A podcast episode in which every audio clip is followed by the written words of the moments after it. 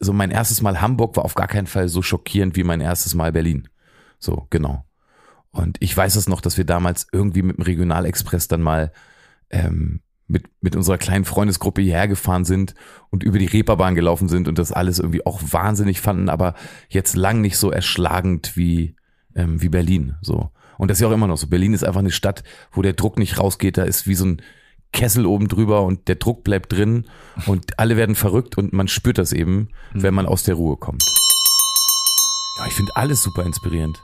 Ich finde sowohl das Weltgeschehen als auch mich selber, als auch alles, was ich so sehe, finde ich irgendwie gut. Und ich finde den Menschen manchmal auch so putzig. Also ich guck die, ich guck einfach gerne. Und ähm, keine Ahnung, ob da jetzt jedes Mal ein Song bei rauskommt, aber wenn man, wenn man sich mal so Sachen anguckt und so Situationen, eigentlich egal wo, finde ich das alles schon immer ziemlich inspirierend. In der Musik hat man das Gefühl, irgendwer sagt einem da was Falsches, dass es immer kürzer und inhaltsloser werden soll und dass keine Geschichten mehr erzählt werden dürfen, dass es keine Alben mehr gibt und so. Ich, ich habe ich hab gerade immer noch nicht verstanden, warum, wie das eigentlich so gekommen ist.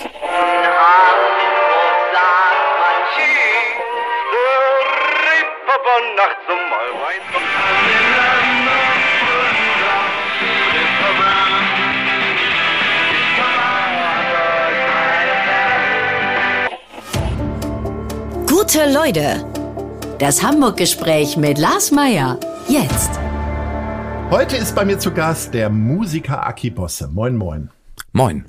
Du bist am 22. Februar 1980 in Braunschweig geboren worden. Im Alter von 17 Jahren hast du mit deiner Band Hyperchild deinen ersten Plattenvertrag unterschrieben. Seit 2003 bist du solo unterwegs und das Album Übers Träumen ist deine neunte Platte. Du füllst mit deinen Konzerten mittlerweile die größten Hallen des Landes und bist Dauergast bei Festivals wie zum Beispiel meinem Lieblingsfestival, dem Hurricane.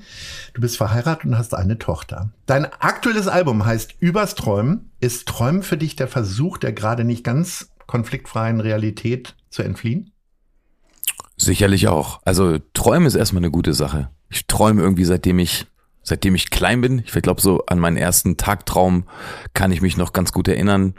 Ähm, da war ich so vier oder so mhm. und da habe ich glaube ich mit der Backe also mit der Wange an so einem Busfenster gehangen. Ich komme aus so einem kleinen Dorf und wir wurden morgens immer abgeholt, um in den Kindergarten gefahren zu werden.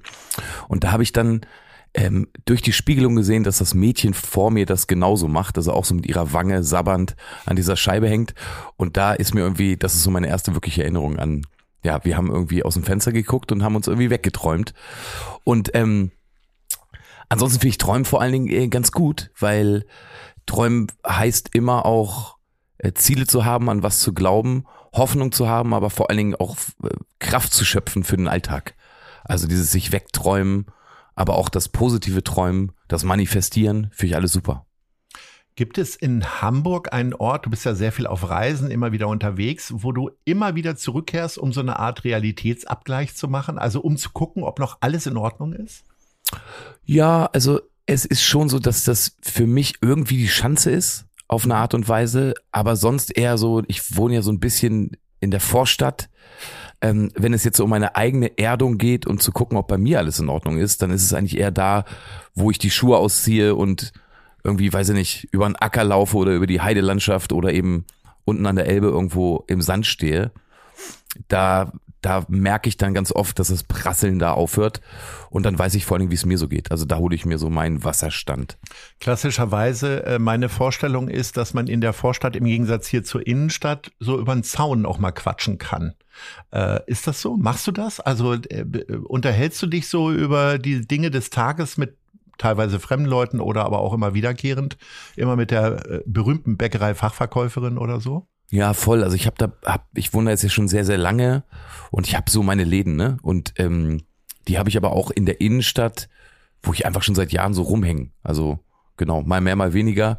Ähm, früher gab es zum Beispiel in Blankenese eine ganz legendäre Esso-Tankstelle, die es leider nicht mehr gibt, wo immer viele, so die ich auch kenne, ab und zu mal abgehangen haben und dann noch länger da waren, weil die einfach vor allen Dingen so freundlich da waren. Also ältere Herrschaften, mit denen man einfach gerne gequatscht hat. Tankstelle abhängen, das ist so ein bisschen so äh, kleinstädtisch und auch eher so mit 16 oder 17. Äh, das, was du erzählst, ist aber wahrscheinlich nicht mal zehn Jahre her, ne? Nee, das ist nicht mehr zehn Jahre her, genau. Und äh, ja, keine Ahnung, warum ich mir das so zurückgeholt habe. Vielleicht ja. Also bei mir auf dem Dorf, da gab es dann eben auch nicht so viel, außer die eine Tankstelle in der in der Gemeindehauptstadt, sagt man nicht, im Gemeindehauptdorf, in der Großgemeinde. Da haben wir früher, also ich komme ja, Braunschweig liegt ja doch sehr, sehr dicht bei Magdeburg und ich komme aber eigentlich eher aus Helmstedt, ne? also zwischen Braunschweig und Helmstedt, da liegt mein Ort. Und Früher hat man gesagt Zonenrandgebiet. Zonenrandgebiet, genau. Und ganz ehrlich, also ich meine, viele, viele aus dem Osten kennen das, glaube ich, heute noch. Äh, ich kenne ganz viele Jugendliche, die immer noch an Tankstellen abhängen, weil es nichts anderes gibt. Bei uns in der Ecke, also wenn ich das jetzt mal so als Osten Braunschweigs beschreiben darf, da war das ganz klar, äh, war das der Treffpunkt, wo man mit der Mofa hingeballert ist und dann war man da. Kannst du dich denn heute an deinen Treffpunkten, egal ob hier in der Schanze oder Blankenese, kannst du da noch so äh, einfach dich so bewegen, äh, wie du das früher auch gemacht hast? Oder wirst du da auch immer mal wieder so rausgerissen, weil jemand sagt, ich hätte gern ein Selfie für meine Mutter oder so? Es ist ja, äh, die Selfies sind ja immer für Verwandte, oder? Ja, genau, aber das, also mich stört das nicht. Ich habe da bis jetzt eigentlich, wenn ich ehrlich bin, noch gar keine schlechten Erfahrungen gemacht. Und mir ist es irgendwie mittlerweile egal, ähm, auch wie ich aussehe. Also ich habe dann so am Anfang, als ich das Gefühl hatte, oh, ich bin gerade erkannt worden, ähm, habe ich dann so gedacht, kann ich jetzt überhaupt noch mal verloddert ähm, durch die durch die Straße laufen in meinem Trainingsanzug, so wie ich das eigentlich am allerliebsten mache. Ähm, aber nö, das mache ich. Und wenn mich Leute anquatschen, dann dann freue ich mich. Wir kommen mal nach Hamburg und äh, gehen in deine Lieblinge rein. Welches ist deine Lieblingseisdiele? Also ich mag Eis nicht so gerne, deswegen habe ich auch keine Lieblingseisdiele. Das ist die absolute Wahrheit. Du magst kein Eis? steh Was so ist denn mit Eis. dir los? Also wenn, dann würde ich sagen, so die frühere Esso-Tankstelle in Blankenese, weil ich, also ich stehe nicht so auf Eis. Verrückt. Es tut mir leid, dass ich diese Frage, ja, Ja, genau. Okay. Also, Aber wir haben ja noch ein paar andere Lieblinge, die wir jetzt mal Aha. abfragen. Wenn du jetzt auch nicht auf Theater stehst, dann aber wird es schwierig. na, aber dann, ich sag einfach, also wenn ihr sagst bester Imbiss, sage ich eben Schorsch. Ja, sicher. Das weiß klar. ich dann wieder. Ja, natürlich. Also, Genau. dann halten wir das mal fest. Lieblingsimbiss Schorsch am neuen Pferdemarkt. Da Mhm. gibt's eine leckere Currywurst. Und ähm, der ist ja bekannt für diese Currywurst, aber das Schaschlik ist halt auch 1A. Ich sag mal, das kennen natürlich vor allen Dingen Kinder aus den 80er, 90ern, Schaschlik. Äh, die Jüngeren, die müssen das jetzt einfach googeln, was Schaschlik ist. Ist aber sehr lecker. Äh, welches ist dein Lieblingstheater? Ich gehe gerne ins Schauspielhaus, ich gehe aber auch sehr gerne ins Thalia. Ähm, aber schon ein bisschen anspruchsvoller. ja, Kein Lieblings Boulevardtheater. Ja, also ähm, das letzte wirklich, wirklich richtig gute Stück, was ich gesehen habe, und ich war dieses Jahr ab und an, äh, also letztes Jahr, dieses Jahr geht ja gar nicht, aber in der letzten Spielzeit war ich öfter da und da muss ich schon sagen, dass ähm, Heinz Strunk und Charlie Hübner immens gut abgeliefert haben. Aber mein absolutes Lieblingstheater ist eigentlich die Thalia ähm, Jugendgruppe, äh, Reset heißen die, und die finde ich einfach super. Das gucke ich mir immer an und ähm, im besten Falle, die spielen eben gar nicht so oft. Oft haben die immer so eine Vorstellung, auch oft in den Proberäumen hinten an der, in der Gaustraße. Aber das ist schon immer riesig und toll. Welcher ist dein Lieblingsaussichtspunkt? Also am allerliebsten stehe ich eigentlich in Wittenbergen. Ja, und da gibt's manchmal also so kleine Molen, wo man sich dann vorne so raufstellen kann. Und da kann man dann abends und auch morgens, wenn die Sonne so über der Elbe hängt, da kann man gut gucken. Und ich bin da ab und zu, ich habe eben so einen Hund, da gehe ich ganz gern so lang, auch früh morgens. Ähm, da gucke ich mir gerne alles an. Also mein, wenn ich links runter gucke, gucke ich so Richtung Stadt und ähm, Richtung Kräne. Und wenn man in die andere Richtung guckt, dann ist da irgendwie äh, mehr Natur, als man denkt. Welches ist deine Lieblingskneipe? Puh, Haus 73. Liebe ich. Weil es dort so eine Biervielfalt gibt oder weil da einfach auch so viele Menschen sind? Weil, also so eine richtige Stammkneipe ist es ja nicht, weil Stammkneipen zeichnen sich ja dadurch aus, dass man die Leute da immer wieder erkennt. Oder ist es für dich auch das Haus 73 so? Früher war es mal der Saal 2, aber Ja. Ähm, genau, also das, das ist dann einfach so. Ich meine, da konnte, konnte ich dann früher in die Küche gehen, wenn ich rauchen wollte oder so. Also das war dann irgendwie, genau, Ja. das war dann schon so Heimat, aber ich mag das Haus 73 gerne. Da gehe ich ganz gerne mit meinem Kind hin oder so. Ähm, und das, ich mag das da. Ja. Welches ist dein Lieblingslied über Hamburg? Ähm, Mache ich den Klassiker ähm, äh, an Landungsbrücken raus. Landungsbrücken, Ketka. Was gibt dir das Lied? Also auch als Musiker, dass du sagst, boah, das ist wirklich geil, das hätte ich auch gern geschrieben, oder hörst du es dir einfach nur gut an und denkst gar nicht darüber nach, wie sie es produziert haben oder wie auch immer? Na, ich weiß, glaube ich, sogar, wie sie es produziert haben. Ich finde es einfach ein wahnsinnig wunderschöner Song. Und dazu kommt dann eben noch, dass es für mich eben so viel hier mit meinen Anfängen in Hamburg zu bedeuten. Das geht, glaube ich, irgendwie allen so, die Ketka lieben ähm, und die diesen Song lieben. Irgendwie ist das so eine Nummer und da gibt's auch gar nicht so viele von, da weiß man irgendwie, was man mit dieser Zeit verbindet. Und bei mir war das irgendwie eine total aufregende, tolle Zeit. Und das war dann so der absolute Zeitgeist-Song, ähm, wenn man hier so durch die Stadt gelaufen ist. Äh, große Band. Unbedingt. Du bist in Braunschweig geboren und im Dorf Hemkenrode in Niedersachsen Mhm. aufgewachsen. Mhm. Wie viel Dorfmensch steckt noch in dir? Ah, ich bin schon so komplett Dorfmensch. Also das, das, was ich eben nicht mehr habe, ist, dass ich aufgeregt bin, wenn ich irgendwie unter vielen Leuten bin. Ähm, ich kann mich noch damals sehr gut an meine erste Berlin-Reise erinnern. Ich bin noch sehr früh nach Berlin gezogen. Das hatte bei mir in dem ersten halben Jahr da eigentlich nur mit Dauerüberforderung zu tun. Ähm, aber das kennen wahrscheinlich viele Leute, die jetzt nicht in der Großstadt äh, groß geworden sind oder, oder sozialisiert sind.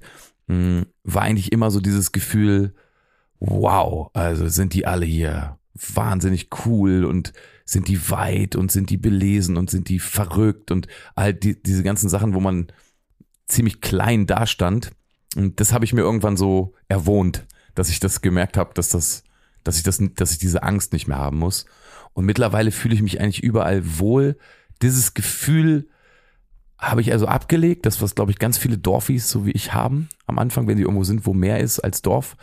Ähm, was ich mir aber behalten habe, ist irgendwie, weiß ich nicht, dass ich das schon brauche. Also ich muss mir manchmal das Dorf dann wieder zurückholen. Ähm, Das heißt jetzt für mich, wenn ich einen stressigen Hurricane-Tag habe, weil du gerade gesagt hast, dass das so dein Lieblingsfestival ist, ähm, wo es bei mir die ganze Zeit nur ballert und ich so viele Interviews habe und noch und dann auf der Bühne stehe vor total vielen Leuten und alle sind so aufgeregt und es ist ganz, ganz wichtig alles und es wird mitgefilmt und so, mh, dann gehe ich dann joggen, irgendwann so mittendrin nach den ersten zehn Interviews und dann bin ich dann da irgendwo in dieser Heidelandschaft im Wald irgendwo und denke so, ha, siehst du, äh, da brauche ich es gerade wieder. Da hole ich mir kurz Das nochmal heißt, du flüchtest mitten in Gewusel, flüchtest ja, genau, ja, genau. Um einfach nochmal so ein bisschen Zeit zu haben. Und das ist gut, weil so viele Festivals liegen ja auch immer in der Wiese. Und da komme ich eben her. Und dann, genau, dann stehe ich manchmal so im Wald und denke mir, ach, siehst du mal. Also irgendwie finde ich es hier gerade mindestens genauso schön wie da, wo die vielen Leute sind. Äh, du hast ja vorhin auch schon gesagt, dass du bei Selfies nicht mehr so häufig drüber nachdenkst, wie du denn eigentlich aussiehst. Äh, sind Dorfmenschen uneitler als Stadtmenschen? Ist das vielleicht auch noch sowas, äh, wo dich deine Herkunft geprägt hat? Weil du eine ganze Zeit lang bist du gerne auch im, in einer Jogginghose auf die Bühne gegangen. Ja, also also in einer Turnhose auf jeden Oder Fall. Wenn es ja. so heiß war, ne, dann Mhm. genau, um einfach jetzt nicht komplett die, die lange Hose zu, zu zerstören mit meinem Schweiß. Aber ähm, nee, kann man nicht, man kann nichts pauschalisieren. Ich glaube, ich glaube, egal ob Dorf oder Stadt, ich, also so eine gewisse Eitelkeit und so ein gewisses, so eine gewisse Selbstliebe, ähm, die, die sollte man an den Tag legen. Ich glaube nur alle Sachen, die dann übertrieben krankhaft sind, also übertrieben krankhaft eitel ist ja dann irgendwie auch, das, das rührt ja wahrscheinlich dann wieder aus der Kindheit sowieso manches. Ähm, da kann man nicht pauschalisieren, ob Dorf oder Stadt. Ich weiß auf jeden Fall, dass die eine oder andere Bäuerin oder der eine oder andere Bauer bei uns auf dem Dorf auch ganz schön eitel waren. Also spätestens der Bürgermeister. Wenn du gefragt wirst, wo kommst denn du her, sagst du dann Hamburg oder Braunschweig? Naja, ich sag erstmal Hamburg, weil ich, weil ich hier so lang bin und weil, genau weil ich hier lebe. Wenn jemand dann genauer nachfragt, dann, dann gebe ich zu, dass ich aus Braunschweig komme. Was kann Braunschweig denn besser als Hamburg? Gibt es irgendwas, wo du sagst, ah, da muss ich hin? Ist es eine Spezialität irgendwie äh, oder ist es äh, irgendwie ein Ort, wo du sagst, das Nein, da würde ich einfach sagen, die können besser Fußball spielen. Ach, es war ein Ei, ei, Scherz. es war doch ein ei. Scherz. Ja. Du weißt doch, wie sehr ich sag Pauli liebe. Mhm. Und, ähm, und wie, wie wackelig die Leistung des Vereins ist, also Ja. aus meiner eigentlichen Heimatstadt. Ähm, also, auch das kann ich, das kann ich gar nicht so richtig sagen, was die wirklich besser können. Ich weiß eben nur, dass die, dass die Stadt irgendwie immer so einen einigermaßen schlechten Ruf hat, ähm, oder so ein Mittel, so ein Mittelruf, ähm, weil, und das stimmt aber nicht. Also, wir haben eben einfach eine wahnsinnig tolle Kunsthochschule, die HBK. Warum haben sie denn einen schlechten Ruf? Also doch eigentlich nur bei Hannoveranern, oder? Nee, aber im Allgemeinen, also so, wenn ich dann sage, ich komme aus Braunschweig, dann sagen entweder die Leute, oh, das soll ja nicht so schön sein oder ich war da noch nie oder ich bin noch nicht vorbeigekommen. Und ich finde das überhaupt gar nicht. Ich finde das wirklich eine Reise wert. Ich finde, die Stadt macht es ziemlich gut für die Größe äh, mit dem kulturellen Angebot. Ähm, vor allen Dingen rettet aber, so, und das war auch dann in meiner frühen Pubertät so, die Kunsthochschule ähm, der Stadt wirklich ganz, ganz viel, weil da passiert einfach eine Menge. Und ich bin, weiß ich nicht, ich bin schlingensief schon über den Weg gelaufen. Ähm, da, da wusste ich noch gar nicht, dass es den gibt. So, ne? Also das ist, das, die hat schon so ein paar Verstecke gehabt, die Stadt, wo man es irgendwie gut haben kann. Ja. Ähm, ich kann nur aus persönlicher Erfahrung sagen, ich habe dich schon in deiner Heimatstadt gesehen, in Braunschweig, und ich finde, es ist noch besonderer als jedes andere Konzert. Ich habe dich schon in unterschiedlichen Orten gesehen. Äh, ist es für dich auch so, in der Heimatstadt auftreten? Und äh, also es sind ja jetzt nicht mehr nur 300 Leute, die dir zujubeln. Das heißt, die Hälfte sind Freunde, die andere Hälfte ist Familie, sondern äh, es sind ja genauso unbekannte Leute wie in Kassel, München, Garmisch-Partenkirchen. Äh, was ist so das Besondere? Besondere für dich da? Na, das Besondere ist, glaube ich, schon, dass das schon so, naja, so dieses Gefühl zu haben, da ist jetzt meine Mutter und in dem Schwimmbad, in dem ich dann da, da hast du es wahrscheinlich gesehen, ne? Ja. im Raftechbad oder so, ist ja ein Riesenteil, 6000er, 8000er, ich weiß nicht mehr. Also ich kann jedem empfehlen, solltest du da nochmal spielen, dann jetzt im nächsten Sommer. Im nächsten Sommer ja. fahren wir alle von Hamburg äh, nach Braunschweig. Ja, und das ist natürlich dann immer so, hey, meine Schwester mit ihrer Familie ist da und äh, genau, also alle kommen, allein das ist dann immer schon so Heimspiel genug. Und bei den ganzen anderen ist es, glaube ich, schon so, dass die eben natürlich meinen Weg dann irgendwie auch mitverfolgt haben. Und ähm, das natürlich dann mein Vorteil auch ist, dass es so, so viele Leute, also da gibt's dann ähm, vielleicht noch, weiß nicht, Leute, die mega gut Basketball spielen, die aus Braunschweig kommen, aber dass es in der Musik ähm, ja, also da gibt's gar nicht so viele, die es aus der Stadt da mal so rausgeschafft haben oder weitergeschafft haben. Und dann ist es schon zumindest erstmal super interessant für die mal zu gucken, äh, wie, das, wie das jetzt so ist. Genau. Ja, und ansonsten natürlich habe ich da eine super treue Fanbasis. Du hast gerade Basketball angesprochen. Vor einigen Wochen ist äh, Deutschland Weltmeister geworden mit dem Braunschweiger äh, Dennis Schröder als Anführer. Gibt's eine direkte Verbindung? Zu ist Dennis Braunschweig Schröder, so klein, dass man einfach da alle Weltstars dann auch kennt, wenn die da mal herkamen? Ja, zu Dennis Schröder gibt's die Verbindung, dass, dass mein ganzer Freundeskreis auch aus der Weststadt kommt und ich glaube, da ist er auch groß geworden. Und ich kenne auf jeden Fall viele Leute, die ihn kennen. Ich selber habe ihn noch nie kennengelernt. Ich glaube, er ist aber auch reichlich jünger als ich. So. Also vielleicht habe ich ihn schon mal als kleinen Bengel hm. so gesehen. Ja. Aber genau, aber ich bin ganz gut mit dem Braunschweiger Basketball auf jeden Fall connected, weil so viele hm. Leute, die früher einfach da mit, mit denen ich abgegangen habe, die waren immer schon so kurz vor Profi-Dasein. Ja. Und da haben wir dann, habe ich immer Basketball geschaut und habe denen dabei zugeschaut. In deinem Song Schönste Zeit singst du, Berlin war wie New York. Wie war denn Hamburg für dich damals aus der Ferne, also von Braunschweig aus gesehen? Ach ja, also das war für mich eigentlich genauso äh, spannend wie so ein Berlin und vor allen Dingen eben auch unerreichbar. Wobei ich bei Hamburg immer noch das Gefühl hatte, dass es Braunschweig irgendwie näher steht als Berlin. Wobei das ja von der Entfernung überhaupt gar nicht so ist. Ne? Also das ist irgendwie gleich weit entfernt. Aber mir war das irgendwie, so mein erstes Mal Hamburg war auf gar keinen Fall so schockierend wie mein erstes Mal Berlin. So, genau. Und ich weiß es noch, dass wir damals irgendwie mit dem Regionalexpress dann mal ähm, mit, mit unserer kleinen Freundesgruppe hierher gefahren sind und über die Reeperbahn gelaufen sind und das alles irgendwie auch wahnsinnig fanden, aber jetzt lang nicht so erschlagend wie, ähm, wie Berlin. So. Und das ist ja auch immer noch so. Berlin ist einfach eine Stadt, wo der Druck nicht rausgeht. Da ist wie so ein Kessel oben drüber und der Druck bleibt drin und alle werden verrückt und man spürt das eben, mhm. wenn man aus der Ruhe kommt. Auf dem aktuellen Album findet Berlin wieder eine Erwähnung, Hamburg dagegen nicht, wenn ich da jetzt richtig reingehört habe. Willst du Hamburg eher so für dich behalten oder gibt es irgendwann auch mal einen richtigen Hamburg-Klassiker? Landungsbrücken raus, meinst du? Sowas ähnliches, ja. Ja, mal gucken. Ich, ich weiß nicht, ich war jetzt da mit dem Song Kreuzberg-Mädchen zum Beispiel, mhm. da muss man eben schon sagen, da, also die neue Platte handelt ja die ganze Zeit übers Träumen so, ne? Und ich habe so versucht, mich, außer vielleicht bei zwei, drei Songs, so gut es geht, aus der Realität mal so rauszuhalten. Und außer wenn es so um gesellschaftliche Träume geht oder so.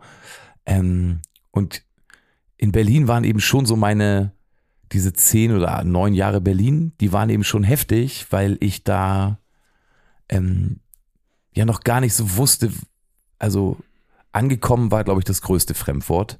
Das war eher so verloren gehen und dann mal schauen und ein, ein Döner am Tag und sonst auch nicht viel mehr und ein bisschen Musik machen, falsch verlieben, keine Verantwortung haben. Und da sind schon ganz, ganz viele so Dinge passiert, die mir einfach gar nicht mehr passieren, weil ich ja nach Hamburg gekommen bin, weil ich mich hier so derbe gut verliebt habe, ne? In meine Frau. Und ähm, deswegen, wenn es super aufregend wird, was so dieses Leben angeht, dann ist es immer Berlin. So wie bei Kreuzberg-Mädchen. Ja. Ja, also das ist dann so, weiß ich nicht, manchmal, manchmal fahre ich so aus Hamburg nach Berlin rein und merke schon, wie der Stress mich wieder so kriegen will. Und dann Ja. gucke ich aus dem Fenster und dann sehe ich mich da aber mit 19 oder mit 18 ähm, aus dem Club rauskommen, heftig verpickelt, weil ich mich so schlecht ernährt habe. Augenringe, äh, Teller groß bis zum Mund und irgendwie ziemlich gut drauf, aber auch ganz schön müde. Und das Gefühl kenne ich aus Hamburg gar nicht. So hat mich Hamburg noch nicht kennengelernt, weil ich hier dann schon durch mit dem ganzen Zeugs war. Jetzt hast du Familie und ich sag mal, mit über 40 stürzt man jetzt auch nicht mehr so häufig ab. Aber kennst du solche Nächte trotzdem noch? Weil am Ende bist du Kulturtreibender, wo man mal ausreißen muss. Äh, gibt es solche Abende, wo du oder Nächte, wo du morgens um fünf nach Hause kommst? Oder ist das jetzt alles sehr gesittet und du kommst nach Hause, wenn die Straßenlaternen angehen? Ah, Es kommt so drauf an. Also ich bin auf jeden Fall, also das kann ich auch einfach nur allen angehenden Medienschaffenden wirklich nur raten, der fangt nicht saufen an, ey. Also da sehe ich einfach die ganze Zeit nur die Bakel um mich rum. Und ich, ähm, genau, also das, was ich eben nicht mache, ist eben mich die ganze Zeit äh, mir immer alles irgendwie so schön zu trinken. Das kann ich nicht. Also dafür bin ich nicht angetreten. Und ich habe irgendwie aufgehört zu saufen, äh, vor allen Dingen im, also wenn ich arbeite, beim Musikmachen, was ja leider dann auch gar nicht meine Arbeit ist, sondern auch noch der größte Spaß auf der Welt. Das heißt, das muss ich mir auch nicht schön saufen. Ähm, also ab und zu mal loslassen kann ich, aber ich bin eben so der Letzte, der auf Touren nur einen Schluck Alkohol trinkt, weil ich schon will, dass wenn ich, weiß ich nicht, dass wenn ich hier äh, in der Sporthalle spiele, dass dann aber das letzte Konzert der Tour, dann will ich natürlich fit sein wie an Tag eins. Und ich weiß, es freuen sich mittlerweile mehr als 20 Leute drauf. So. Und die Karte kostet auch mehr als 4,99. Seitdem hab- sauf ich nicht mehr, meine ich. Also ich trinke nicht. Mhm. Und ähm, loslassen kann ich irgendwie anders. Und mal so, genau. Ja. Welches Hamburger Klischee stimmt denn? Also mit dem du vielleicht auch immer wieder konfrontiert wirst. oh, weiß nicht, ich finde aber auch diese ganzen Klischees, die sind irgendwie so von vorgestern. Also ich, ich habe das, weiß nicht, also ich finde so dieses Peak-Feine oder so, das fühle ich irgendwie auch nicht mehr. Also ich fühle das manchmal, wenn ich in so anderen Stadtbezirken bin oder so. Aber so richtig, nee. Also mir fällt jetzt nichts ein. Fällt dir was ein? Ich glaube, wir sind beide nicht die Typen, die goldene Knöpfe an ihrem dunkelblauen Jackett tragen, weil wir gar kein dunkelblaues Jackett haben. Aber, so. der, aber, aber die gibt's doch auch, Ähm. okay, die gibt's vielleicht hier wirklich ein bisschen mehr. Ja, Und in rote München. Hosen, ne? diese Bömmelschuhe, die man zum Segeln trägt und so. Das sind ja alles so Modeklischees und äh, also äh, ja, weiß ich nicht, die Gegensätze innerhalb von Hamburg, die stimmen natürlich, aber das finde ich auch schön. Aber die Gegensätze gibt's doch überall. Oder nicht nur in Hamburg. Ja, hier sind sie, glaube ich, immer krasser. Irgendwie Ja. alle so näher beieinander irgendwie so. Ich weiß nicht, das ist so, ich kenne mich jetzt in München nicht so richtig gut aus, aber dieses ha dieser Hasenberg, äh, dieses äh, Viertel, wo soziale Probleme eher sichtbar sind, sage ich mal, äh, die, äh, das ist dann auch so abgegrenzt. Und hier ist halt, äh, steht dann vielleicht äh, der, der große Sportwagen dann doch neben dem, äh, dem Zwölffamilienhaus oder so nochmal eher. Also ja, ich habe gerade, äh, der, einer der spießigsten Stadtteile, in dem wohne ich, äh, ist Eimsbüttel. Und du hast direkt davor nochmal die Lenzsiedlung, die äh, zumindest früher ja so ein, so ein Viertel war, was, wo man vielleicht nicht so gerne hingegangen ist. ja, ich, also ich, also ich war heute eben bei deinem Topf und ähm, da habe ich dann mit jemandem Mhm. Tolle von, Organisation. von der von der. Journalie gesprochen aus Hannover, der kam Ja. so zu Besuch und der kam dann da an und dann waren da eben auch so ein paar Leute, die irgendwie ähm, genau die, die, die, die ein paar Konserven sich abholen wollten. Mhm. Und dann kam der einigermaßen geschockt zu mir und meinte, boah, ich hätte nicht gedacht, dass, dass Hamburg, dass, dass mich das so schockt, gerade am Hauptbahnhof, aber jetzt bin ich auch über die Reeperbahn gelaufen und ich hätte nicht gedacht, dass es hier so viele Leute gibt, die auf der Straße wohnen und die Drogenprobleme haben und so. Und ähm, vielleicht ist das dann auch so, also vielleicht hat er jetzt dann nicht die Spiegel-TV-Berichte gesehen oder so, aber ähm, vielleicht ist es dann am Ende dann doch auch wieder eins dieser Klischees, dass dann jemand aus Hannover dann wirklich denkt, das piekfeine Hamburg, da ist die Welt wirklich in Ordnung, ähm, da, da gibt es doch keine Armut. Naja, das ist natürlich absoluter Schwachsinn. Ja, durchaus. Äh, du hast ja gerade schon so äh, Stadtteile angesprochen, wo du vielleicht nicht so genau weißt. Also bei mir ist es so Rahlstedt, Steilshoop, Billwerder. Da kann ich ehrlich gesagt überhaupt nichts mit anfangen. Äh, Gibt es bei dir auch solche Stadtteile? Ja, ich würd, hätte jetzt auch die, glaube ich, gesagt. genau. Ja. Also was gibt's denn noch? Wellingsbüttel. Ja. Ne? Also da hinten so raus, weiß ich auch alles nicht so richtig. Ähm, und sonst kenne ich dann die Sachen eigentlich eher, weiß ich nicht, wenn meine Tochter irgendwie da mal Theater gespielt hat oder so. So Bildstedt kenne ich. Also das kenne ich richtig gut. Das ja. liegt aber auch daran, weil ich da zweimal die Woche dann irgendwie gewartet habe, bis die Theaterprobe fertig ist. Ja. Und dann habe ich das da irgendwie auch gern gemocht. Mhm. Genau. Ja, Steilshoop war ich. Nee, kenne ich nicht. Du bist ja äh, gesellschaftspolitisch sehr aktiv. Äh, also äh, spontan würde ich dich gleich mit äh, den unterschiedlichsten Vereinen hier in Hamburg zusammenbringen. Viva Con Agua ganz vorne genannt natürlich, er hast gerade von deinem Topf erzählt, Hanseatic Help, wo du schon mal ein wunderbares Konzert äh, gemacht hast, da in der Kleidersammelstelle. Äh, eher ist ja die Frage zu stellen, für welche Vereinigung hast du dich noch nicht stark gemacht? Das soll aber gar nicht so beliebig sein, sondern das ist einfach toll, dass du deiner Verantwortung so nachkommst. Ähm, wie sehr interessierst du dich denn für Politik hier in Hamburg? Also, äh, keine Ahnung, triffst du mal den Bürgermeister oder den Kultursenator und nimmst ihn mal beiseite und sagst, Leute, so geht das nicht? Oder? Nutzt du da auch eine Popularität oder eine Kraft? Nee, wenn ich ehrlich bin, nicht. Also ich habe da wenig Kontakte in die Politik. Ich finde dann eher so, dass dieses, ähm, also man denkt ja dann immer, ähm, äh, man also man kämpft da die ganze Zeit gegen Windmühlen an, weil man kann das, man kann jetzt die Welt nicht verändern. Ähm, aber ich merke dann eben schon, dass wenn man, dass wenn meine Fans irgendwie das Lager bei deinem Topf voll machen, ähm, durch einen Aufruf im Internet und durch einen kleinen Stand, den man vorne aufbaut und einen LKW und dann da alle Bock drauf haben und mitmachen, dann ist das irgendwie eine gute Sache, die im Kleinen ja ganz, ganz viel bewirkt. Ähm, und trotzdem bleibt da immer ein grundmulmiges Gefühl, weil ja da, ähm, also einfach an dem Grundding der, sagen wir mal jetzt in dem Falle, der Armut oder ähm, der Hilflosigkeit oder ähm, ja genau, also alles, alles, was da eben ein Problem darstellt, da weiß man ja trotzdem nicht, da weiß man ja trotzdem gar keine Lösung, so, ne? Aber für mich ist das auch so, ich bin nicht dafür angetreten, jetzt allen die Lösung zu sagen, weil dann wäre ich ja Politiker geworden. Aber ich kann zumindest Du kannst ähm, halt darauf hinweisen, ich kann darauf Sachen hinweisen, gut sind, laufen. Genau. Ich kann darauf hinweisen und ich kann dann eben was tun und dann, jetzt kommt der Kracher, das ist mir dann ziemlich schnell klar geworden, äh, das funktioniert dann meistens auch noch. Mhm. Und dann ist richtig gut, ne? Also, ähm, und ich weiß nicht, also manchmal sind es dann auch einfach so gute Ideen, also so, weiß ich nicht, wie mit Dominik, ne, der jetzt Go Banjo mitmacht, ähm, der damals bei Hanseatic Held war, der selber lange auf der Straße gelebt hat. Mit dem haben wir damals auf dem Hurricane zum Beispiel Dein Zelt kann ein Zuhause sein gemacht, ne, wo dann einfach mir klar geworden ist, wenn ich am Ende eines Festivals über alle Zeltplätze gucke, ähm, wie bescheuert die Leute teilweise sind, dass die ihre Zelte stehen lassen und dann kommt irgendwann der Abräumdienst und dann, dann werden die weggeschmissen. Und dann haben wir eben dazu aufgerufen, Isomatten, ähm, Zelte und ähm, Schlafsäcke zu sammeln und die im besten Falle noch zu säubern. Das war noch nicht mal ein Muss. Und dann hat man eben einfach mal kurz für wirklich für super viele Leute in Hamburg und Bremen und auch in Hannover einfach so viel äh, Winterzeugs gehabt, dass das einfach gut war. So, ne? Und dann finde ich das noch nicht mal politisch, sondern finde ich das einfach nur eine gute Idee, die ich ja noch nicht mal habe, sondern ich kann sie dann eben einfach nur unterstützen. Ja. Die SPD rund um äh, Dr. Peter Tschentscher ähm, hat geworben mit dem Spruch, die ganze Stadt im Blick. Ähm, was würdest du ihm denn gerne mit auf den Weg geben, wo er nochmal genauer hingucken sollte? Boah, das ist eine harte Frage, weil, also, also da gibt es eine ganze Menge, aber ich finde eben schon, dass man dass man jetzt gerade, also da habe ich jetzt vorhin auch noch mal ein längeres Gespräch gehabt, ähm, würde ich schon gerne noch mal, also über Armut im Allgemeinen noch mal sprechen, aber über Obdachlosigkeit auf jeden Fall. Und das nächste Thema, was ich ansprechen würde, ist, glaube ich, immer noch die Flüchtlingspolitik der Stadt. Genau, weil da scheint es ja gerade wirklich eine ganze Menge Probleme zu geben.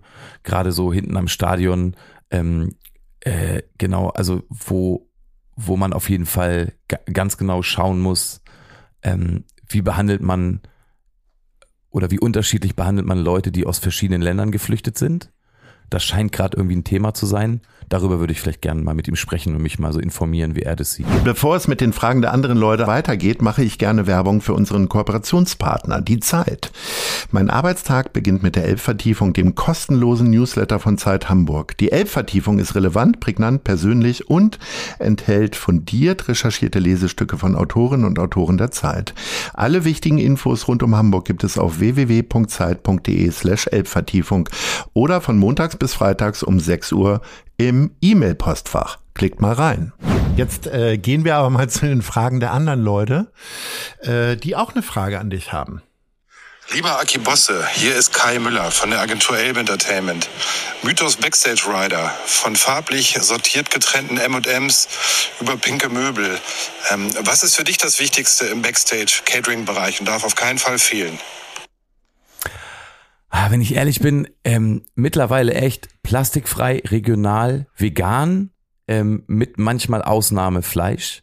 Das ist bei uns eigentlich so die Regel. Und sonst, ähm, seitdem ich bei Kurt Krömer war, habe ich mir jetzt öfter mal eine Fanta bestellt. was so das absolute Gegenteil ist von all dem, Wollte was ich ich vorher gerade ist gesagt so habe. das Symbol des äh, Genau. anderen. Ja, genau. Und aber eine Fanta äh, ähm, steht dann da immer und die gönne ich mir noch. Na gut, hier kommt die nächste Frage. Moin, Herr Bosse, hier spricht Horst Rubisch. Ich würde gerne wissen, was Ihr liebstes Lied über Fußball ist. Über Fußball.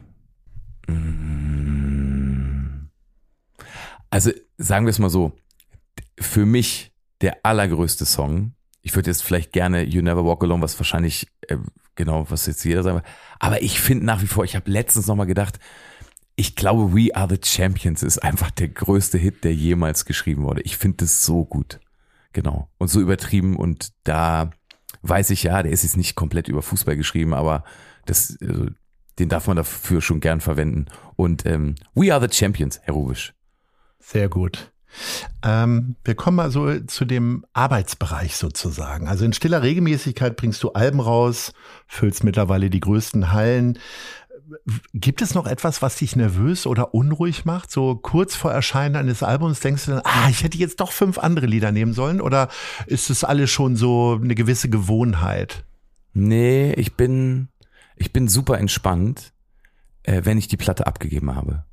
Dann kann ich sofort loslassen und dann darf damit passieren, was möchte. Und dann ist mir auch völlig egal, wirklich, wie erfolgreich das wird oder was das ist oder ob ich da sch- falsche oder super Entscheidungen getroffen habe, weil das ist dann zu Ende. Und, ähm, und geht dann live ja nochmal los. Aber ähm, und eher so beim Schreiben ist es manchmal so, wann immer ich das Gefühl habe, das reicht noch nicht oder es gibt noch so viel zu sagen, aber es ist gerade ein totales Durcheinander, weil ich gerade an sieben Texten auf einmal denke. Ähm, das macht mich manchmal gar nicht unruhig, aber das macht mich manchmal so, so grübelnd.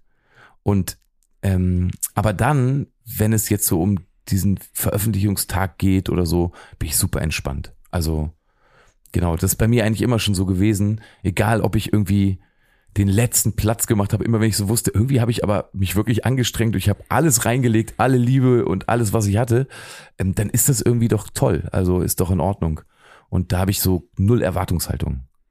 Wie viel Konzept steckt denn in Übers Träumen drin? Also hast du dich hingesetzt und gesagt, so Leute, ich mache jetzt hier was übers Träumen? Oder hast du irgendwann festgestellt, ja, da ist eine rote Linie, da könnte ich jetzt nochmal weitermachen? Oder wie, wie gehst du jetzt an so ein, äh, an dieses weiße Blatt Papier fürs nächste Album ran? Na, bei der Platte war es eben wirklich so, dass ich einen Song geschrieben habe, der heißt Schlaf bei mir ein. Und dann, da treffen sich so zwei Leute ähm, mit tellergroßen Augenringen und geben sich irgendwie Kraft und genau, und es passiert, es ist so kurz vor Weltkrieg, ähm, Corona ist gerade vorbei und alles ist irgendwie sehr, sehr scheiße, wenn man sich das mal anguckt. Ähm, und dann treffen die sich und dann, dann geben die sich Kraft. Und dann liegen die so nebeneinander in so einem Bett und plötzlich habe ich dann geschrieben, und gesungen auch, also am Klavier. So, ich war dann so gerade bei diesem C-Teil und dann fliegen die so Hand in Hand ins Orbit. Und ich so, hä? Wo kommt das denn jetzt her? Und so hat er ja nie gemacht. Also, äh, weil ich bin, ich bin gern real, so, ne? Und dann wusste ich, weil ich das richtig gut fand, dann habe ich so Streicher drüber geschrieben und alles war plötzlich so sphärisch und ging in so eine andere Richtung. Und ich so, geil, das ist gerade wie so ein Theaterstück, wo so zwei Leute aus der Realität mit so zwei durchsichtigen Bändern nach oben gezogen werden. Und dann sind die da plötzlich. Und dann fand ich das irgendwie gut. Und dann wusste ich, ich habe Bock, fantasievoller zu sein. Ich habe Bock auf Rausch. Ich habe Bock auf. Und dann war da eben auch in diesem Wort, dieses Wort Träumen kommt in dem Song auch vor. Ähm, und dann wusste ich irgendwie, ich glaube, ich möchte gerne ein Album übers Träumen schreiben.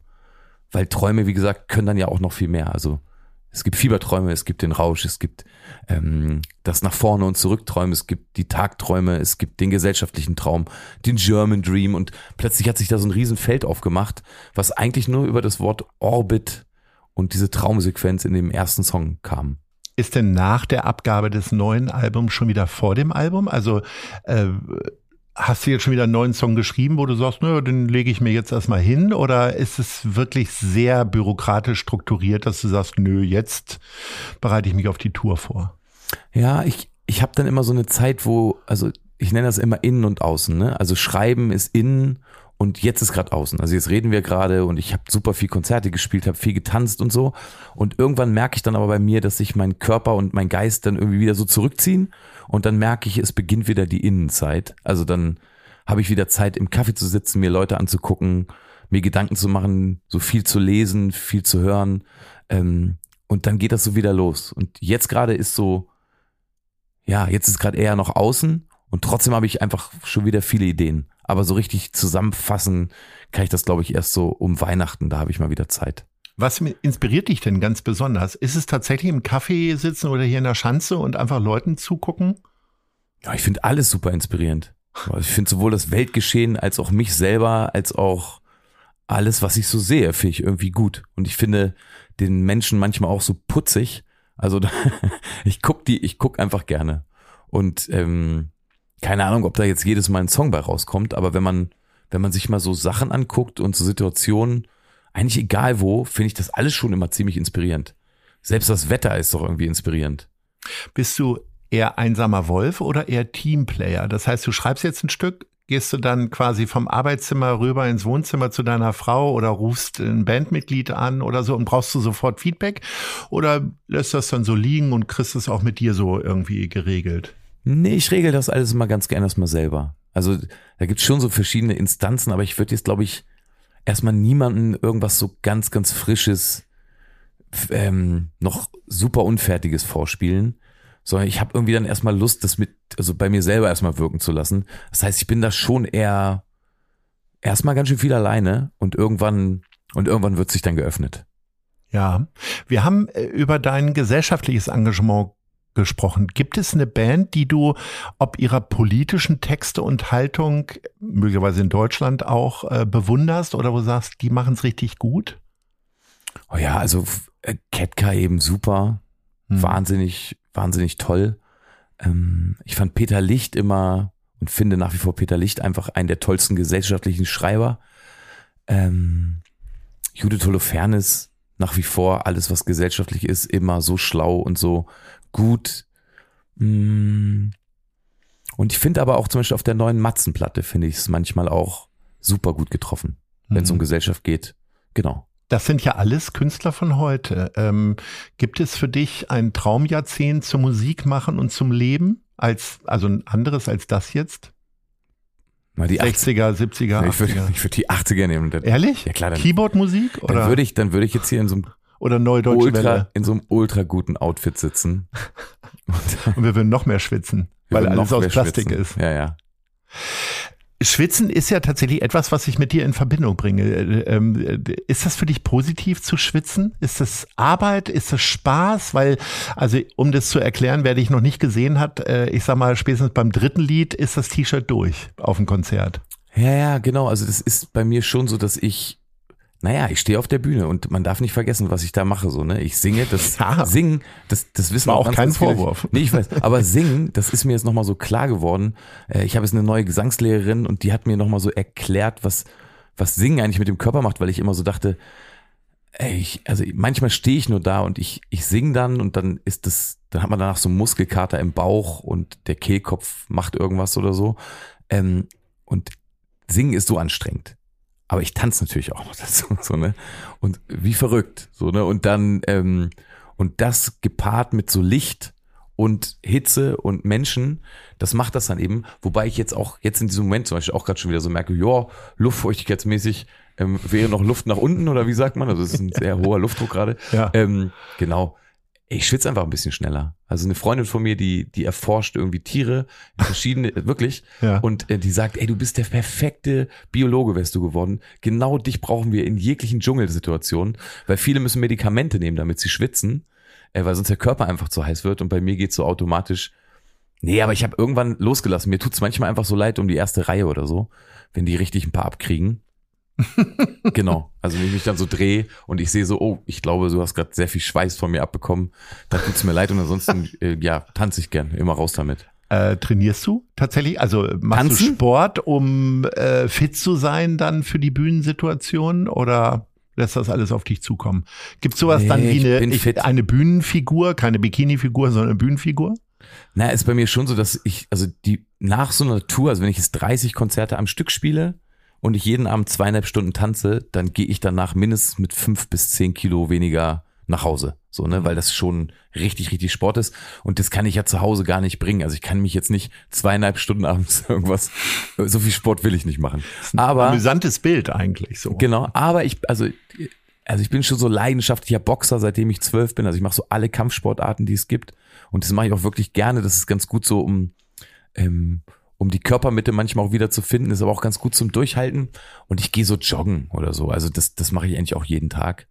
Damit ich ähm, Bist du dann dabei so ein bisschen eher so ein Schleicher oder läufst du schon relativ schnell? beim Joggen jetzt, Ja. weiß nicht, glaube ich, bin so mittel. Ich, ich habe ich hab noch nie gemessen, wie schnell oder langsam ich laufe. Ich war letztens mit den Donuts laufen. ähm, und Die haben Bier in der Hand die, gehabt nee, dabei? die, hey, die sind so fit. Und die Ja? waren Fall schneller als ich, ja. Obwohl die nochmal fünf Jahre älter sind. Hei, hei, hei, hei, hei, hei. Gibt es ähm, einen Musikstil, den du nochmal ausprobieren möchtest? Manchmal ist es ja so, dass es einem so in den Fingern juckt, wenn man dann so ein Album produziert und sagt, oh, ich, oder bist du noch gar nicht so weit, weil du sagst, nee, muss ich noch nicht. Diese Vielfalt. Irgendein Jazzstück oder so? Ich weiß nicht. Ja, ich habe jetzt auf der neuen Platte habe ich einen Song, der heißt Ice Cream Universum und ich glaube, das ist eigentlich eine Metal-Ballade. Wirklich jetzt. Also ich glaube, du bewirbst Power. dich also für man sagt Wacken es- damit. Man, naja, ich für Wacken reicht's nicht, aber es ist Fall eine Powerballade und ähm, ich bin sonst eigentlich einigermaßen offen. Also ich finde das irgendwie, jedes Lied braucht, kriegt immer das, was es verdient und ich schreibe schon einigermaßen klassisch, aber ey, keine Ahnung. Ich habe, glaube ich, keinen Bock auf ein Jazzalbum. Ich glaube, ich habe Jazz auch immer noch nicht so richtig verstanden. Vielleicht kommt es noch. Vielleicht. Äh, wir kommen jetzt zu, zum Wissenswertes von Hamburg für dich. Laut einer aktuellen Studie der Süddeutschen Klassenlotterie sind die Menschen in Hamburg offenbar besonders glücklich. Die Hansestadt belegt mit 7,16 von 10 möglichen Punkten den ersten Platz. Was ist dein Mittel gegen schlechte Laune? Also mein Mittel gegen schlechte Laune ist, glaube ich, wirklich Sport. Jetzt mal abgesehen von Kommunikation und, aber ich glaube, wenn man, wenn ich wirklich mal so schlechte Laune habe oder das Wetter total schlecht ist oder ich irgendwie, ich irgendwie nicht mehr aus dem Grübeln rauskomme oder so, dann hilft mir ganz oft Bewegung. Genau.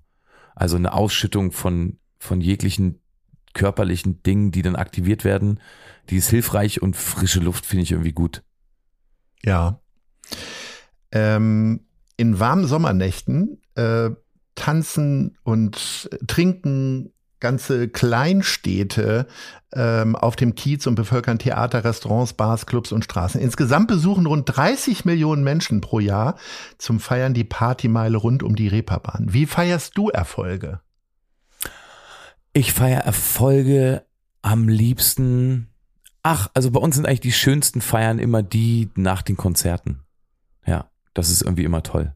Und wir machen es eigentlich immer traditionell, dass wenn wir eine Tour enden, dann ist es entweder in Hamburg, Berlin, Braunschweig. Ja, das hatten wir bis jetzt. Das sind immer so unsere Endpunkte. Ja. Ähm, mittlerweile gucke ich immer, dass meine Eltern nicht so weit reisen müssen. Das heißt, gern auch Braunschweig, wobei das spielt spielen wir seltener.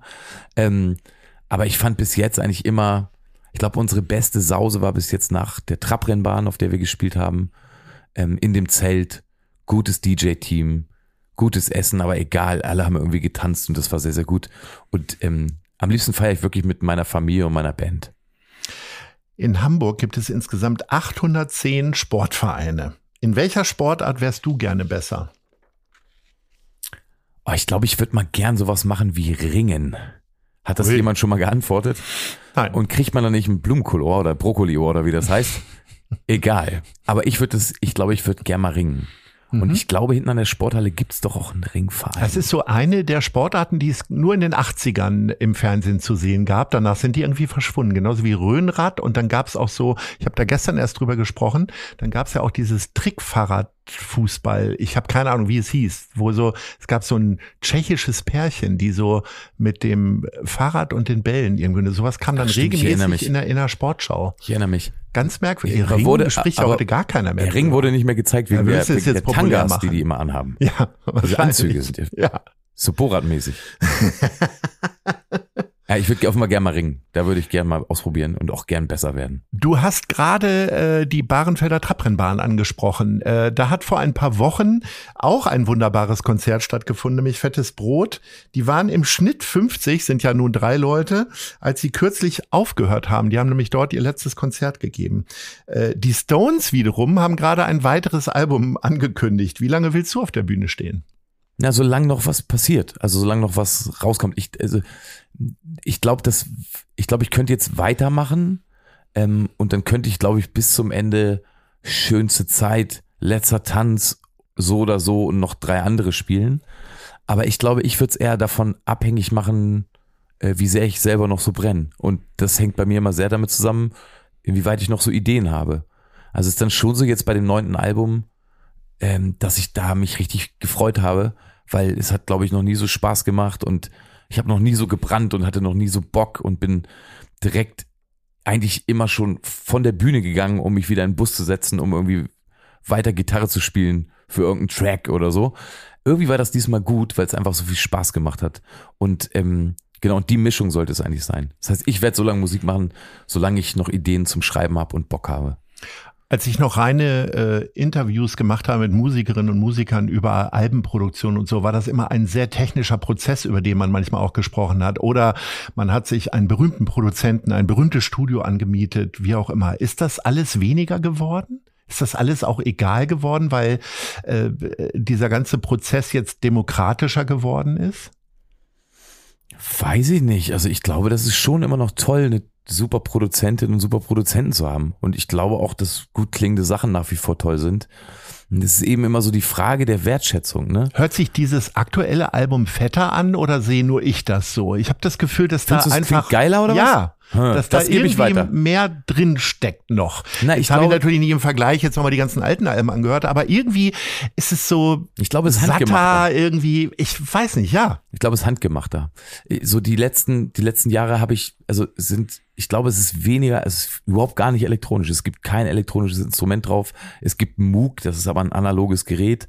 Sonst ist das alles sehr, sehr echte Musik, die hoffentlich trotzdem nicht unmodern ist, so, ne? Aber, ähm, und ich glaube aber nach wie vor, dass es heute eher so andere Parameter sind. Also, ähm, seltsam, oder? Also, die Musik wird immer kürzer.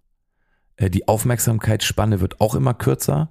Witzigerweise oder ne, so witzig finde ich das gar nicht für uns Musikerinnen und Musiker, ähm, äh, ist dann nach diesem ganzen Algorithmusgesteuere, ähm, also es wird alles kürzer. Dann schaue ich mir aber Netflix an und ich denke mir, wie wunderschön. Die haben alle in den Serien wieder plötzlich Zeit. Und, und die Intros sind einfach so lang, also von Serien, die ich liebe, da gucke ich das Intro und es ist immer Neues und es geht zwei Minuten. Und alle haben plötzlich Zeit, Geschichten zu erzählen. Podcast-Folgen sind super lang. Die Leute hören total gern zu. Und in der Musik hat man das Gefühl, irgendwer sagt einem da was Falsches, dass es immer kürzer und inhaltsloser werden soll und dass keine Geschichten mehr erzählt werden dürfen, dass es keine Alben mehr gibt und so. Ich, ich habe ich hab gerade immer noch nicht verstanden, warum, wie das eigentlich so gekommen ist. Was sind denn deine Lieblingsserien, die du gerade so siehst? Ach, weiß ich, ich habe jetzt gestern Abend so, da habe ich auch gleich auch schlecht geträumt, habe ich jetzt, äh, weil meine Frau das noch nicht gesehen hat, nochmal True Detective geguckt und ja, schon puh, Ja. äh, genau. Aber gutes Intro eben, ne? Ja. Und genau. Und das ist ja wirklich eine Serie, die sich sehr viel Zeit nimmt. die, ne- ja, die nimmt Also sich nicht Zeit. nur die beiden Detektive, aber also wirklich großartige. Serie. Ja, das ist super. Und genau. Und äh, da war ich dann doch so ein bisschen neidisch gerade auf die, auf diese neue Serien- und Filmkultur, Hm. weil das Wort Zeit, das gibt's weder im Musikjournalismus noch ähm, bei TikTok noch im Algorithmus spielt das noch irgendeine Rolle. Und ich, ich hätte mal wieder Bock drauf. Wie offen stehst du denn technischen Innovationen? Also du hast ja eine Tochter im Teenageralter, kommt die häufiger mit Sachen um die Ecke und sagt, Papa, guck mal, oder bist du derjenige, der das Technikwissen hat, weil man eben als Musiker vielleicht auch irgendwie näher dran ist? Du meinst die Mikrowelle? Ja, Die oder äh, wie heißt dieses Kochding da? Ähm, Äh, nee, brauche ich nicht. okay, wie heißt das denn nochmal? Ich komme nicht drauf. Ja, Dings. Ähm. äh, ja, ich weiß schon, was du meinst. Ich glaube, das Ja. ist jetzt gar nicht so schlecht. Alle bemühen sich um uns herum und versuchen den Begriff zu tanzen. Äh, Thermomix, Das ist glaube der ich. Thermomix. Ja, habe ich Ja. aber nicht durchs Tanzen erlebt. Jetzt bin ich drauf gekommen. Hast du sowas? Nee, Und aber äh, Mikrowelle hast du noch aus Berlin sozusagen. habe ich ne? auch nicht. Aber in Berlin hast du das gehabt. Oder wie hast du die heiße Hexe und Ravioli heiß gekriegt? Nee, habe ich alles nicht gehabt. die heiße Hexe, die, hat- die, hat, die hat mir die Tankstelle warm Genau, gemacht. natürlich. Esso-Tankstelle. Innen drin noch etwas gefroren. Ja. Danke. Danke. So, und andere technische Gegebenheiten? Hast du immer das neueste Nee. Telefon und so? Auch nicht? Nee, nee. Okay. Ich bin eigentlich immer eher so weiter hinten dran, aber ich finde es so, ich finde innovative Sachen ja super. Also manchmal denke ich dann so, ach, guck mal, ähm, also meins hält jetzt schon fünf Jahre wieder so und jetzt wird es auch bald mal wieder Zeit. Echt? Bei mir gehen die nach zweieinhalb Jahren immer, geben die den Geist auf, habe ich das Gefühl. Ja, ne? So ganz. Sollbruch. Und, und schon gibt's wieder eine neue Präsentation eines, neues, eines neuen Handys. Wie gehst du denn mit diesen ganzen Hype-Sachen um? Also Welche? zum Beispiel bei Social Media, wo ganz viele Themen ja immer hochgekocht werden, wie auch immer. Äh, nimmst du dich da raus, weil du sagst, nö, müssen andere sich dran beteiligen? Oder? Ach so, ja, also pff, äh, kommt immer so drauf an, aber ich, also ich versuche jetzt schon einigermaßen, ähm, na, wie soll ich sagen, ich habe ganz oft Wichtigeres zu tun, habe ich dann das Gefühl. Und ich kann, ich habe manchmal auch dann nicht die Kapazität, ähm, so einen halben Tag dann irgendwie in den Socials zu verbringen, um mich über irgendwas aufzureden. Hm. So, ich stehe eigentlich immer noch so aufs Machen und ähm, genau, aber ich finde es manchmal auch schon toll, sich in irgendwelche komischen, ähm, wie soll ich sagen, in so einen Sog reinziehen zu lassen und sich mit irgendwas mal auseinanderzusetzen, Mhm. was dann vielleicht gesellschaftlich irgendwie auch total wichtig ist. Aber sonst finde ich so ähm, jegliche Dienste oft auch sehr ermüdend, ey. Richtig ermüdend. Also wo ich dann so denke, ja, äh, es gibt da immer noch sau viele so, mh, naja, es gibt noch sau viel in der echten Welt auch zu erleben. Unbedingt. Ja. Ähm, ein Song von dem neuen Album heißt Loslassen lernen. Äh, auf der anderen Seite, oder nicht auf der anderen Seite, zudem äh, rufst du deine Fans regelmäßig auf, sich von Sachen zu trennen. Also sprich Klamottenspenden zu machen für Hanseatic Help oder Schlafsäcke, wie du vorhin schon angesprochen hast. Gibt es etwas, wovon du dich unschwer trennen kannst? Sind es materielle Dinge oder andere ja, Sachen? ja, ja. Also es, also es gibt manchmal einfach so Dinge, die mir einfach was bedeuten, die aber super hässlich sind. Also oder, oder überhaupt nicht mehr zu gebrauchen. Also meine erste Gitarre von der Firma Washburn oder so für 130 D-Mark, die ich mir damals in Braunschweig irgendwo in der Fußgängerzone gekauft habe. Die ist so hässlich und so unfassbar unbenutzbar und trotzdem zieht die natürlich immer mit, so weil die einfach bei mir bleibt. Ähm, und davon habe ich einfach so ein paar Sachen. Genau, ich ich bräuchte eben mal eine große Erinnerungskiste, aber ich habe so viel große Sachen auch, die mir viel bedeuten. Zum Beispiel? Naja, die Flutschfinger von Alles ist jetzt, von, also von der Bühne, ähm, die sind aber so vier Meter oder fünf Meter mal Und die drei stehen Meter. bei dir im Garten sozusagen wie so ein Weihnachtsbaum? Nee, die stehen, die stehen immer noch in so einem Lager in Kassel, aber ich kann die eben auch nicht loswerden. Und ich denke dann, ja, vielleicht spiele ich irgendwann dann doch mal, wenn ich, wenn ich super alt bin, mal so eine Best-of-Tour und dann werden die nochmal auf die Bühne gerollt. Die sind nur leider so eine Fehlkonstruktion, dass die immer von acht Leuten getragen werden mussten. Also die wiegen wirklich, ich weiß gar nicht, wie viele Tonnen. Das ist unfassbar schwer. Mhm. Aber ich kann mich davon nicht trennen.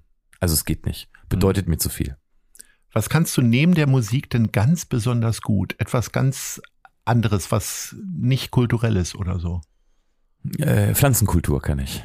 Also ich kann. Echt? Äh, ja, ich kann Pflanzen. Ich habe einen grünen Daumen. Okay. Und ich bin ganz, ich liebe, ich liebe Pflanzen. So, das finde ich richtig gut und ich koche, glaube ich, ganz okay. Das sind so die beiden Sachen. Äh, Was würdest du heute Abend schnell für mich kochen, wenn ich sagen würde, ich bin um 19 Uhr da? Na, ich würde dich mit irgendwas weiß ich nicht, mit irgendwas Gesunden aus meinem Garten. Ja, ich beglücken. brauche was Gesundes, das sieht man ja wohl. Ich würde den Salat machen mit Liebstöckel. Ja, Und sehr dann würdest gut. du sagen, das schmeckt nach Maggi und dann finde ich das gut. Wo siehst du dich denn in fünf Jahren? Ey, weiß ich noch nicht. Also ich sehe ich sehe mich immer gar nicht so in der Zukunft. Das finde ich irgendwie ganz gut. Ich lass mal so einwirken. Ich weiß offenbar nur, es kann alles passieren und es kann aber auch nichts passieren und beides wäre irgendwie für mich in Ordnung. Ähm, das nehme ich irgendwie gerne an. Ähm, am liebsten wäre es mir im Moment wirklich so, dass es einfach so bleibt. Das ist eigentlich, das ist eigentlich die Wahrheit. Und ähm, das hätte ich jetzt auch ganz viele Jahre nicht gesagt. Aber im Moment kann ich das sagen. Ich finde es gerade alles sehr, sehr gut. Wo siehst du Hamburg in fünf Jahren? Naja, ganz weit vorne. Nach wie vor schönste Stadt. Ja, und das wird, das wird sich Hamburg auch beibehalten. Was du auch besonders gut kannst, ist plaudern und reden. Es hat mir sehr viel Freude bereitet. Danke, ist unsere, schon vorbei? Unsere Zeit ist jetzt schon rum, leider. Wir können jetzt unseren Schweiß von der Stirn trocknen. War schon so Lieber Aki. Bosse, äh, vielen, vielen Dank, dass du dir diese Zeit genommen hast. Dankeschön. Ich wünsche dir ganz viel Freude bei den anstehenden Konzerten, Danke. dass sie alle ausverkauft sind und dass die Leute endlich mal wieder Alben kaufen und nicht einfach nur durch die Gegend streamen. Alles Das Liebe. schön. Ahoi. Ahoi. Das war gute Leute. Das Hamburg-Gespräch mit Lars Meier. Von der Gute-Leute-Fabrik, der Szene Hamburg und dem Zeitverlag. Folgt dem Hamburg-Gespräch als Podcast auf allen bekannten Streaming-Plattformen. Jeden zweiten Montag neu.